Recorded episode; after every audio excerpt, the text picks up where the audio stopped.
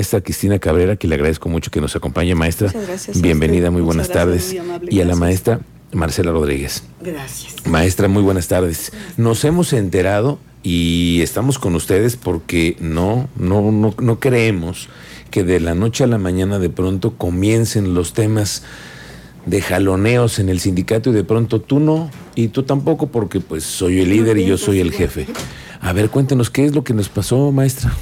Bueno, resulta que el, el problema esencial es que nosotros, este, la mayoría de los que demandamos al sindicato, la razón fue porque ellos, este, el, el líder sindical Chaparro, tomó una decisión de, un- de cobrarnos una doble cuota sindical, una un doble, ¿cómo le llaman? Cuota, cuota extraordinaria Una cuota extraordinaria que ustedes no aprobaron. que no aprobamos porque lo tomó por él mismo la decisión, no la propuso a Consejo Consultivo, a ninguna instancia.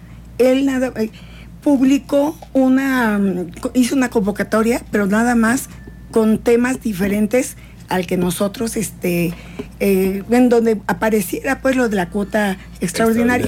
Pero fue, digamos, eso fue en la temporada de la pandemia. No, noviembre en noviembre, Noviembre. en noviembre. Está aquí la maestra Cristina Cabrera. Usted, eh, ¿A usted cómo, cómo entiende lo que ha estado pasando, maestra? Pues no lo entiendo sinceramente. No lo entiende. Me parece que el, que el señor este, comete un acto totalmente ilegal, arbitrario, totalmente fuera de todo contexto universitario, porque él también es universitario. Sí, sí, sí. Pero ¿cuál es el origen, maestra? El origen es que ellos este, son demandados por un compañero de un comité anterior. Ellos no hacen caso a esta demanda, no contestan y pierden la demanda. Por peleaba el comité anterior que se le pagara su salario al que había fungido como abogado del comité anterior. La pierde y esto implica aproximadamente un millón de pesos. Eso Oh. sin que haya un informe legal de lo que le estoy, de lo que le estoy diciendo. Entonces él convoca una asamblea para, para informarnos de este hecho. Y ya en asuntos generales comenta el cómo se va a pagar. Y entonces en el cómo se va a pagar, él propone que se venda lo- algunas propiedades del sindicato y hace otras propuestas, entre ellas que paguemos una doble cuota. Ah, doble cuota. Sí, que paguemos, o sea, Todos. que, que paguemos la, la cuota extraordinaria, o sea, la cuota normal, la ordinaria y la cuota extraordinaria. No recuerdo yo el número que la aprobaron, pero era fue una asamblea, pero una asamblea virtual, sin realmente que no claro, que no hubo, no, hubo- no- no estuvieron todos presentes. Y No. lo peor del caso es de que él dio el acceso, pero los que eh, sabe que, no- que estamos en contra, ¿verdad? No, nunca pudimos entrar. Y nada más se aprobó con una, una relación de 70-80 votos. Ok. Ahora, nosotros nos enteramos de esto porque si ustedes no alzan la voz, nosotros no nos enteramos, maestra. Pues sí, como dijeron ayer, que lo que pasa en la universidad se queda en la universidad, pero qué bueno que ahora no.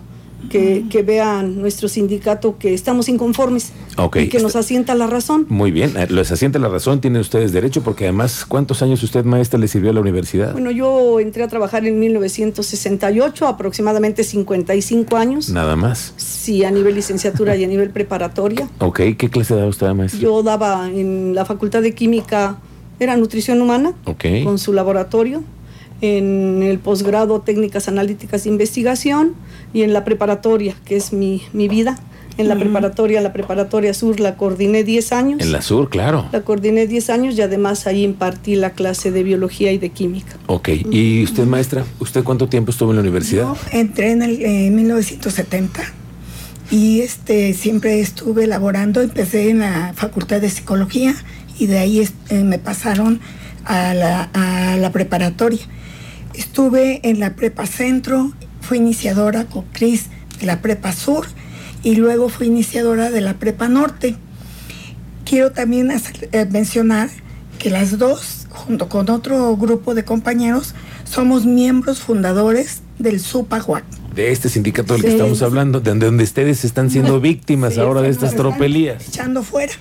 Ahora, ¿qué están haciendo? Quiero que me digan ustedes en este momento cuál es el estatus del asunto. ¿Ustedes qué le saben? Bueno, eh, nosotros eh, al agotar las instancias de nuestro entorno, enviándole, llevándole oficio al señor Chaparro y llevándole oficio a la señora rectora, Que nada tiene que ver en el que problema. exactamente, porque ahora Chaparro le echa la culpa a la rectoría de que nos están descontando por órdenes de la rectoría.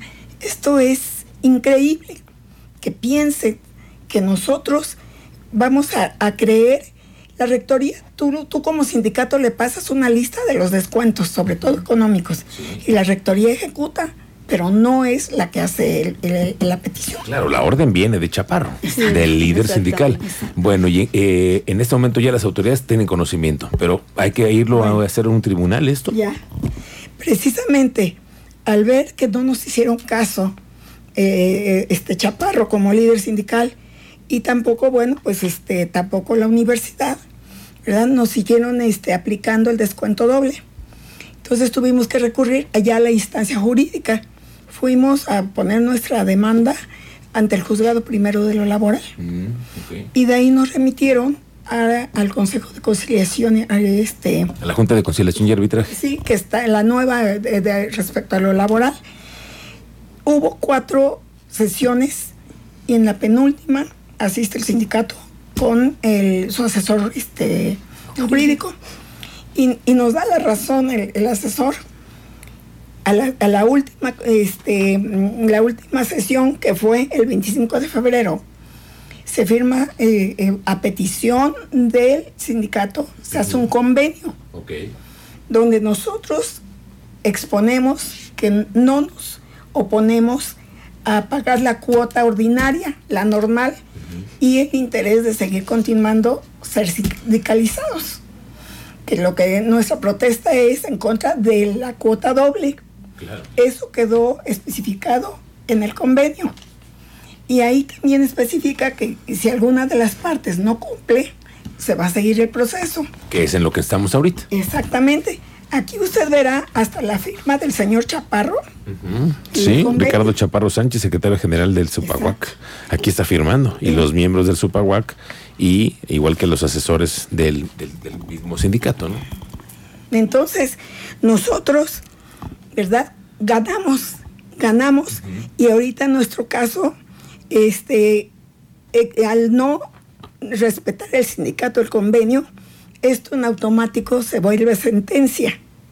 Y ahorita lo que nosotros estamos ya eh, este, eh, eh, moviéndonos, ¿verdad? Es para la ejecución de la sentencia. En donde eh, eh, han estado teniendo complicaciones algunas.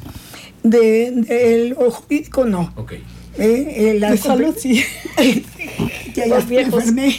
Ya- No, y, imagínense, todos somos mayores de 70 años. Sí, claro, y están ustedes batallando, pero mm, ¿vemos una solución en el camino? Sí. Sí. La tiene que haber, la tiene que haber. Ok, Nos asigna, la- no, tenemos la razón. O sea, Sí. nosotros tenemos la razón. Él, él está totalmente fuera de todo contexto sindical. Ok, vamos a estar muy pendientes de su caso. Le gracias, vamos a dar sí. seguimiento a este asunto y por Sí. favor háganos saber qué es lo que sucedió. Sí. Quienes ya empezaron a tener represalias fue algunos compañeros que, firmamos el- que firmaron el documento de la, de la Delegación de Psicología. Hugo Pedrosa y Rosadriana Segura. Ya los excluyeron hasta de un chat. No me diga. Son tremendos. Hay una pequeña mafia. Uy, no, no. Bueno, vamos a estar muy pendientes de lo que sucede en el Supaguac. Muchas gracias. Les Yo le agradezco mucho esta oportunidad. No, no, no tiene nada que agradecerme, maestra. agradezco más. Después de tantos años que ustedes le sirvieron en la universidad, es lo mínimo que podamos hacer, escucharlas y denunciarlo al aire. Muchas gracias, Muchas gracias a ustedes por venir y confiar con nosotros. Gracias. Gracias. Es la maestra Marcela Rodríguez y la maestra Cristina Cabrera, aquí en la mesa de Expreso Radio.